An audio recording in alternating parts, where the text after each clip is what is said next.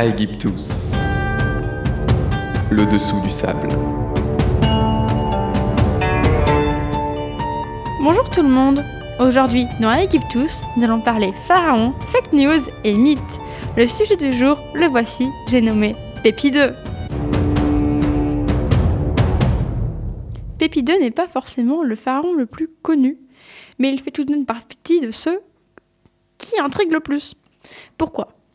Parce que euh, la durée de son règne est une énigme totale. Parmi les plus longs règnes de l'histoire, on peut retrouver Élisabeth II, morte récemment, la reine Victoria ou encore Louis XIV. Sauf que voilà, Pépi II, eh ben, il explose tous les records. Mais avant de voir la controverse qui concerne justement cette durée de règne, penchons-nous un petit peu sur son histoire. Tout commence lorsque son père, Mérenré Ier, meurt. Bon, on remarquera que la plupart des histoires commencent comme ça avec les pharaons. Hein.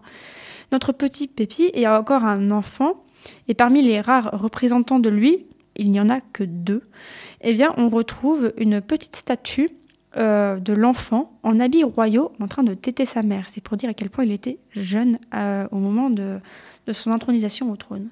Les premières années, c'est sa mère, Ankézémitré, qui assure euh, la régence.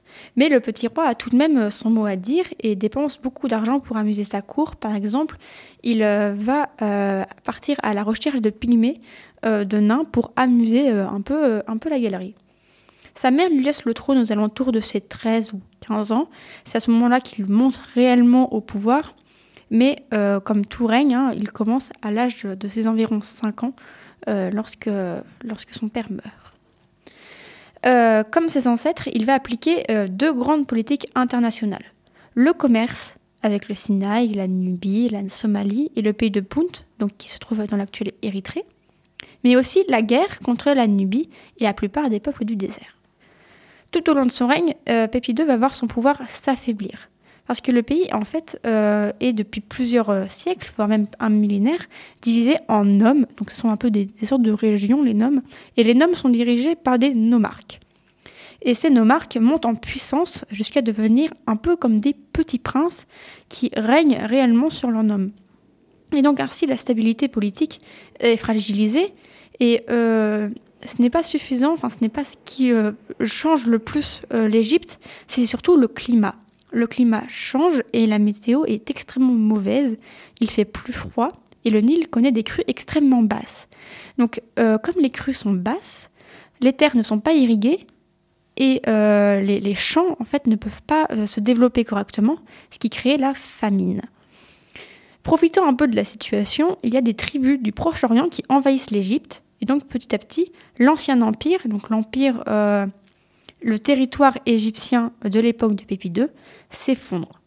Pépi II est donc, euh, depuis sa mort, puisqu'il meurt euh, très tard, très vieux, et c'est ce qui va créer justement cette controverse dont on va parler, et il est donc depuis sa mort l'heureux propriétaire d'une pyramide à pente lisse à Saqqara. Et si je vous parle de cette pyramide, ce n'est pas parce qu'elle est accompagnée, euh, c'est pas parce qu'elle est uniquement à pente lisse, mais c'est parce qu'elle est accompagnée je vais y arriver, accompagnée de trois autres pyramides plus petites, ce qui est un fait très étonnant parce que ce sont les pyramides de ses reines, de ses épouses.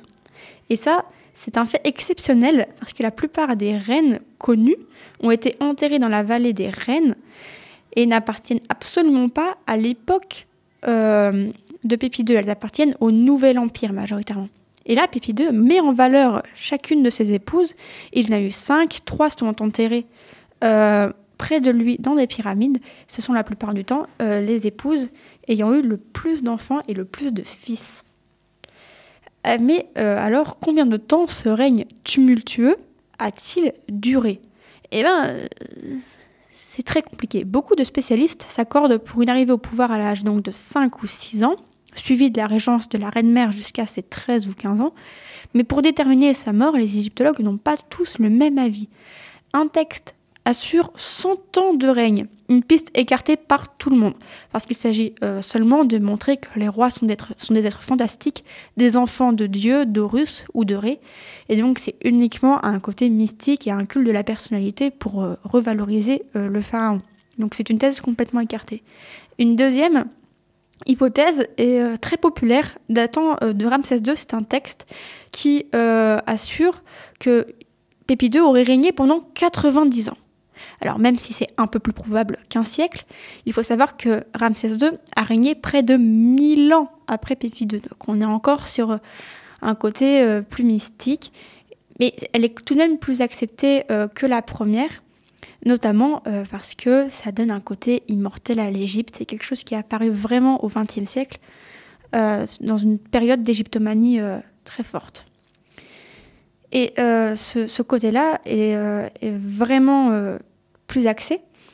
Mais une autre théorie plus moderne et un peu plus acceptée est celle d'une fourchette, on peut même parler d'une fourche, entre 62 ans et 80 années de règne, 80 années et des poussières, puisque euh, si on fait une moyenne de toutes les suppositions euh, du début de règne, on est environ à moins 2256 euh, pour le début et à moins 2175 pour la fin, ce qui indique 81 années de règne.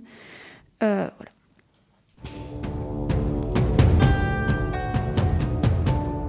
Bien cachés sous les sables d'Égypte se cachent parfois les petits esprits qui font les grandes légendes.